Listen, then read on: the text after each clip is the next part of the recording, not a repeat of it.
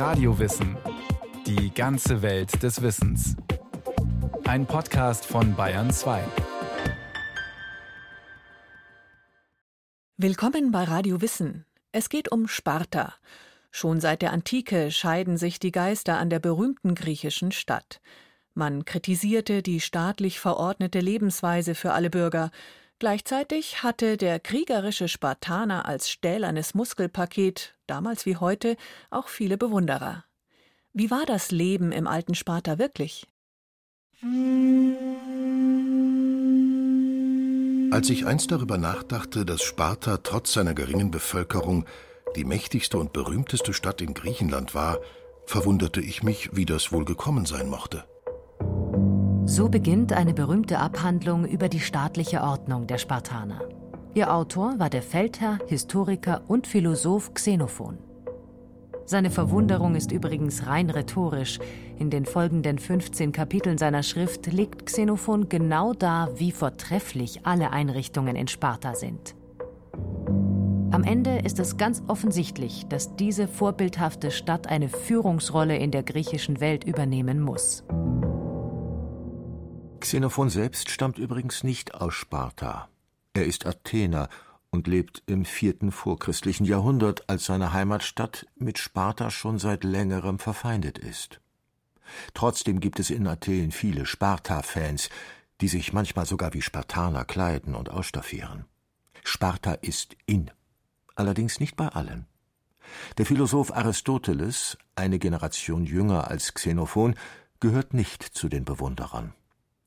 Er schreibt in seinem Werk Politeia (Politik, im Reklam-Verlag erschienen und von Franz Schwarz übersetzt: Die gesamte Einrichtung der spartanischen Gesetze läuft nur auf einen Teil der Tugend hinaus, nämlich auf die Kriegstüchtigkeit.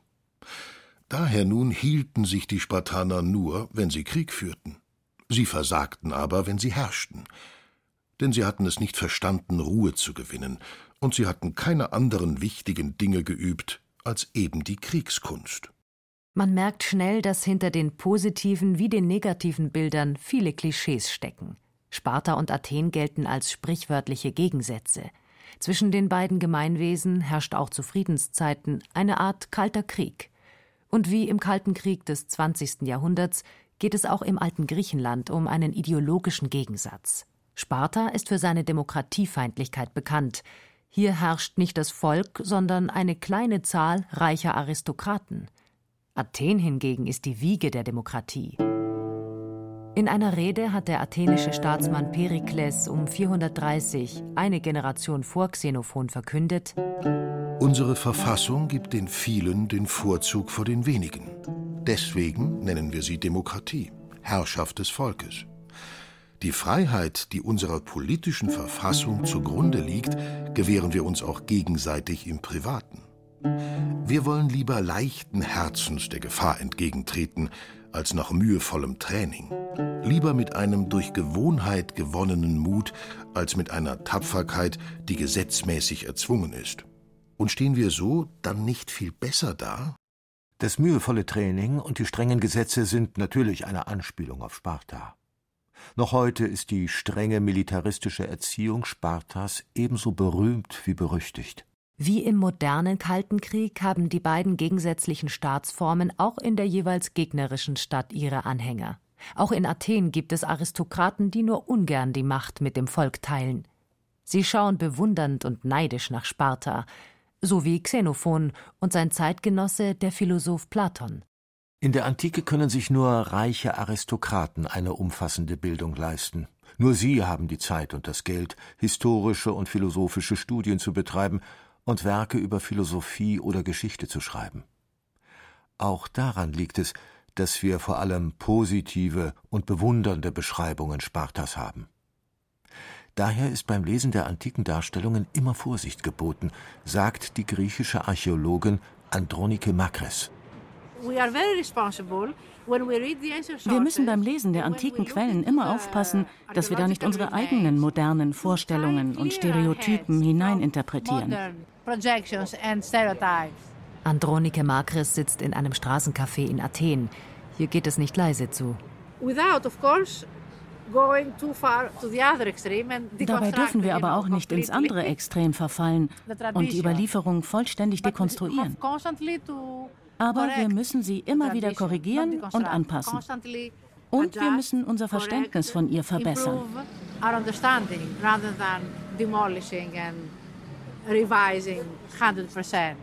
Es ist eine stete Gratwanderung. Auch professionelle Historiker können sich durchaus nicht auf ein einheitliches Sparta-Bild einigen. Aber wie soll man da jemals wissen, wie es wirklich war? Zum Glück haben wir neben den antiken Werken auch noch andere Informationsquellen berichtet, Andronike Makris. Die Archäologie des antiken Sparta ist von höchster Wichtigkeit. Der Geschichtsschreiber Thukydides zum Beispiel macht gleich am Anfang seines Geschichtswerkes eine bemerkenswerte archäologische Projektion. Würde nämlich die Stadt entvölkert und übrig gelassen nur die Heiligtümer und die Grundmauern der Bebauung, so würden, meine ich, nach dem Verstreichen von viel Zeit die Nachgeborenen angesichts dessen, was sie hörten, nie und nimmer glauben, dass Sparta so mächtig war. Dabei umfasst sein Territorium doch zwei Fünftel der Peloponnes und es ist Führungsmacht der gesamten Halbinsel sowie der vielen außerhalb lebenden Verbündeten.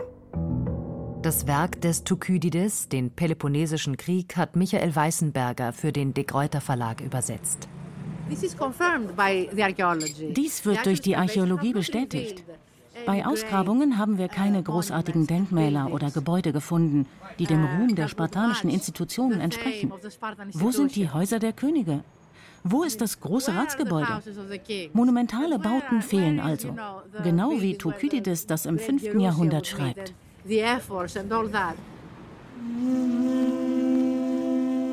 War Sparta also tatsächlich so spartanisch und so kriegerisch, wie Filme, Romane und Videospiele es darstellen?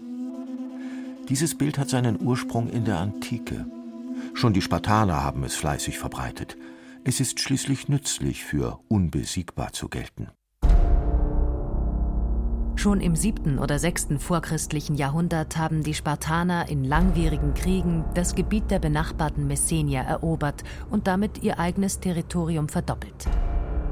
Die Messenier werden kollektiv versklavt und müssen nun als Leibeigene den Spartanern Dienst tun. Über so viel Land und so viele Arbeitskräfte verfügt sonst niemand in der griechischen Welt. Sparta ist groß, reich und mächtig. Aber interessanterweise gilt ihr Staat nicht als außergewöhnlich kriegerisch. Krieg führen in der antiken Welt alle großen und mächtigen Staaten. Der Wendepunkt ist eine verlorene Schlacht. Bei den Thermopylen, einem engen Gebirgspass in Mittelgriechenland, stehen im Spätsommer des Jahres 480 v. Chr. 300 Spartaner einer persischen Übermacht gegenüber. Die Perser fordern das kleine Häuflein Griechen auf, sich zu ergeben und ihre Waffen abzuliefern. Kommt und holt sie euch, soll der spartanische König Leonidas erwidert haben. Genau das tun die Perser.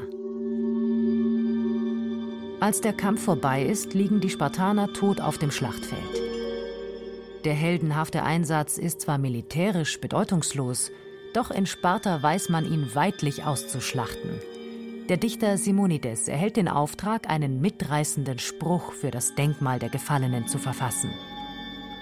Wanderer, kommst du nach Sparta? Verkündige dorten, du habest uns hier liegen gesehen, wie das Gesetz es befahl. So übersetzte ergriffen Friedrich von Schiller. Der Opfertod der 300, die auch angesichts des sicheren Todes nicht zurückweichen, macht Sparta in der ganzen griechischen Welt berühmt. Noch dazu gewinnt im Folgejahr ein athenisch-spartanisches Heer die große Entscheidungsschlacht gegen die Perser. Die Spartaner haben gezeigt, dass sie nicht nur heldenhaft verlieren, sondern auch siegen können. Noch einmal, 80 Jahre später, gewinnen sie auch den nächsten großen Krieg gegen ihren ehemaligen Verbündeten Athen. Fast 30 Jahre hat der Peloponnesische Krieg gedauert und an seinem Ende steht Sparta triumphierend da, ganz so wie Xenophon es beschrieben hat. Die mächtigste und berühmteste Stadt in Griechenland. Warum dieser Ruhm auch heute noch anhält, erklärt die Archäologin Andronike Makres.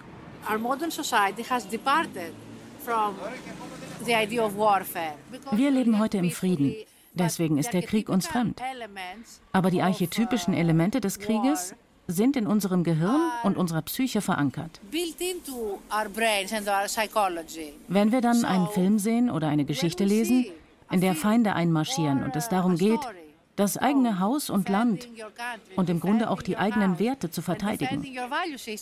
Dann versteht man, warum die Schlacht bei den Thermopylen so berühmt und ikonisch ist. Sie verkörpert den Sieg einer kleinen Schar über eine Übermacht. Das ist heroisch. Man versetzt sich in diese Situation, gerade weil sie nicht in unsere Realität gehört. Es ist ein Gedankenexperiment. Because it's not part of our reality.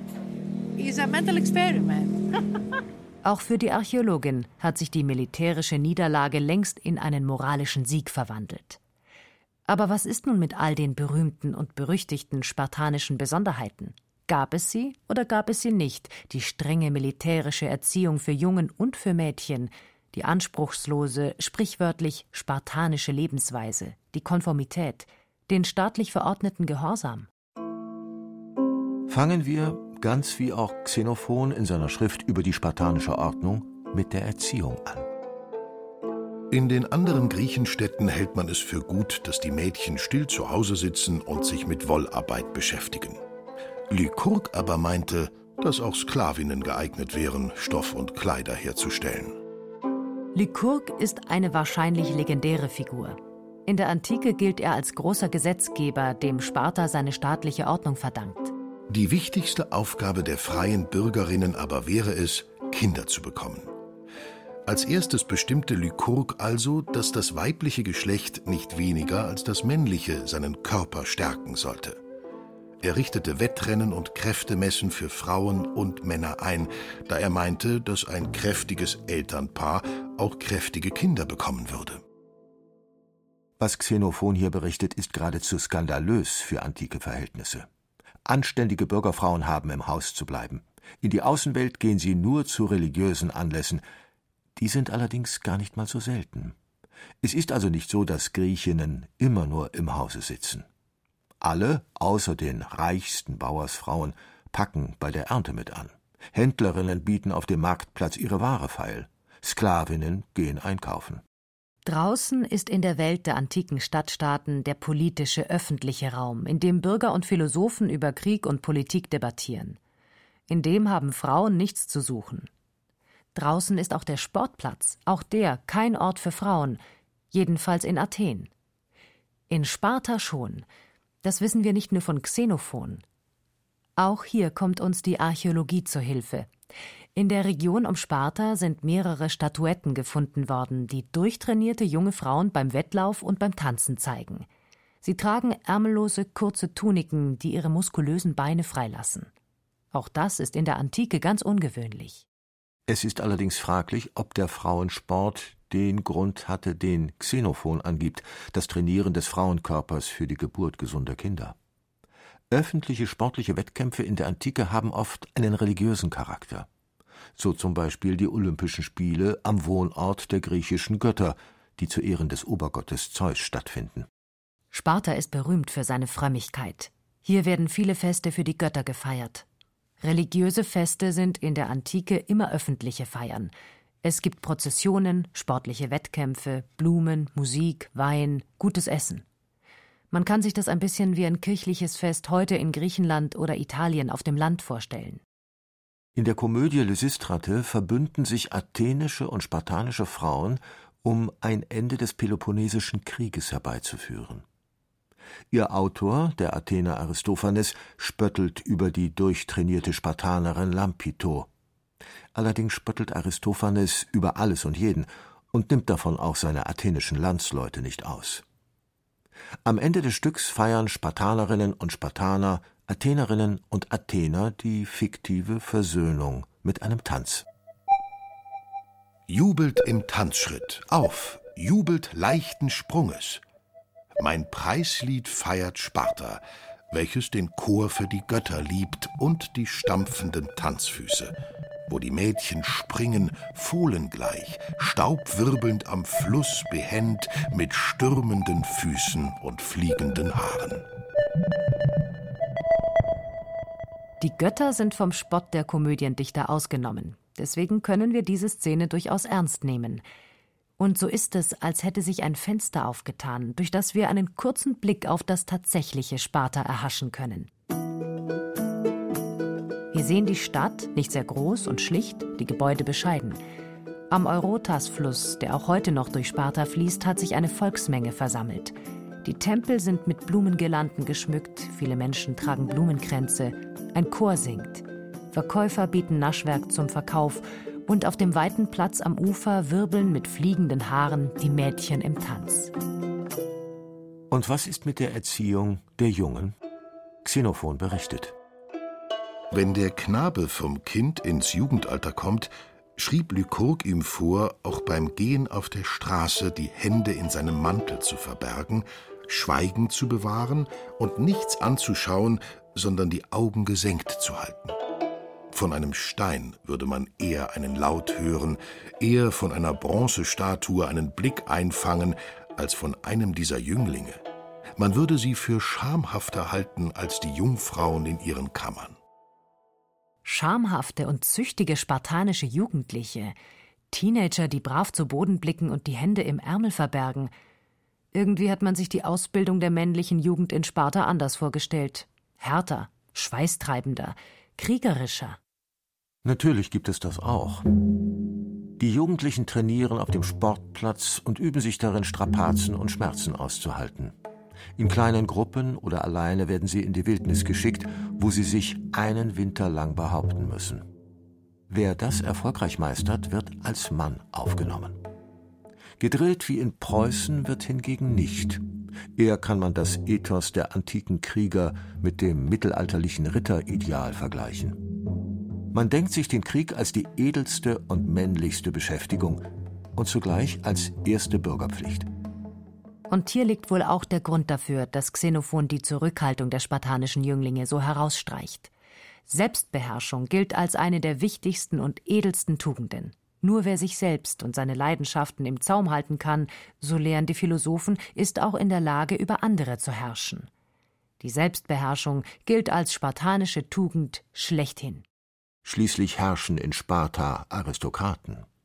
Das demokratische Athen hingegen ist bekannt, bisweilen sogar berüchtigt dafür, dass das Volk seine Meinung immer wieder ändert, dass die Volksversammlung heute ein Todesurteil verhängt, nur um es am nächsten Tag reumütig zurückzunehmen.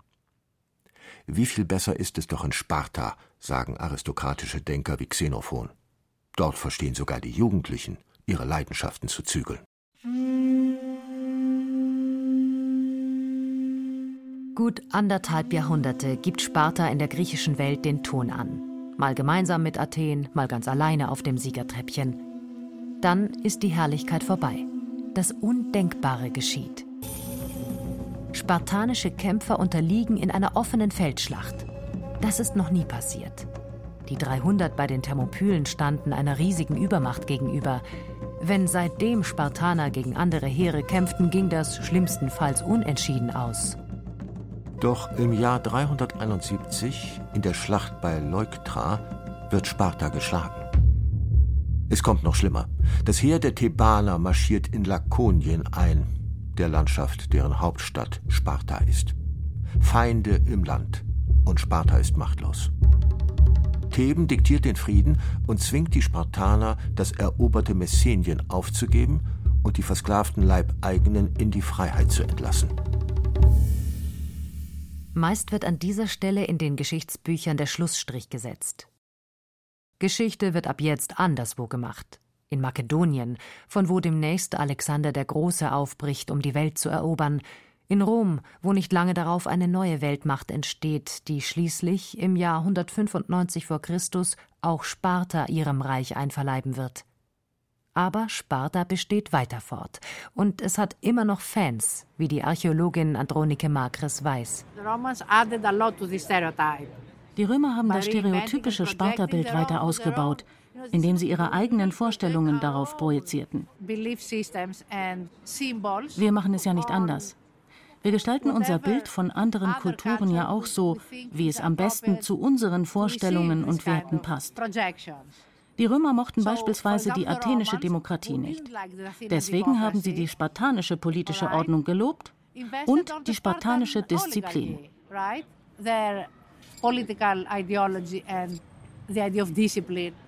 Im ersten Jahrhundert stellt der römische Autor Valerius Maximus eine Sammlung vorbildlicher und abschreckender Beispiele aus der römischen Geschichte zusammen. Er schreibt Unseren Vorfahren war die Genügsamkeit die Mutter ihres Wohlergehens. Feindlich standen sie üppigen Gelagen gegenüber, und fremd war ihnen der übermäßige Genuss von Wein ebenso wie von fleischlichen Lüsten. Die Stadt der Spartaner war dem Ernst unserer Vorfahren von allen am nächsten. Die Spartaner haben bei der Entwicklung dieses Mythos durchaus mitgemacht. Sie haben keinen Widerstand geleistet. Sparta war nur noch eine kleine Stadt. Der Ruhm der alten Zeit das Einzige, was noch geblieben war. Wir in Athen vermarkten heute die Akropolis. Genauso haben es die Spartaner damals gemacht, um sich mit den Römern besser zu stellen. Die Athener haben jahrhundertelang ihre heldenhaften Siege in den Perserkriegen ausgeschlachtet. Man nutzt halt, was man hat.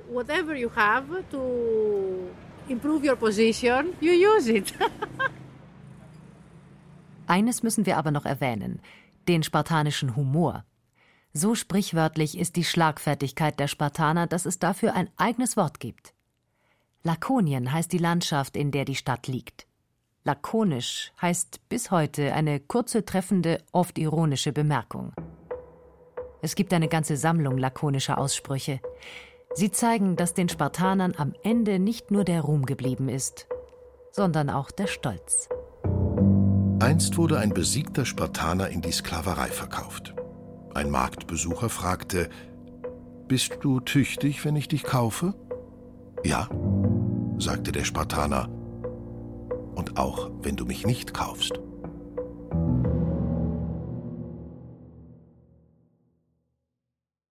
Das war Radio Wissen, ein Podcast von Bayern 2. Autorin Imogen Ria Herat. Es sprachen Katja Amberger, Berenike Beschle, Andreas Neumann und Stefan Wilkening. Technik Fabian Zweck. Regie Irene Schuck. Redaktion Thomas Morawetz. Wenn Sie keine Folge mehr verpassen wollen, abonnieren Sie Radio Wissen unter bayern2.de slash podcast.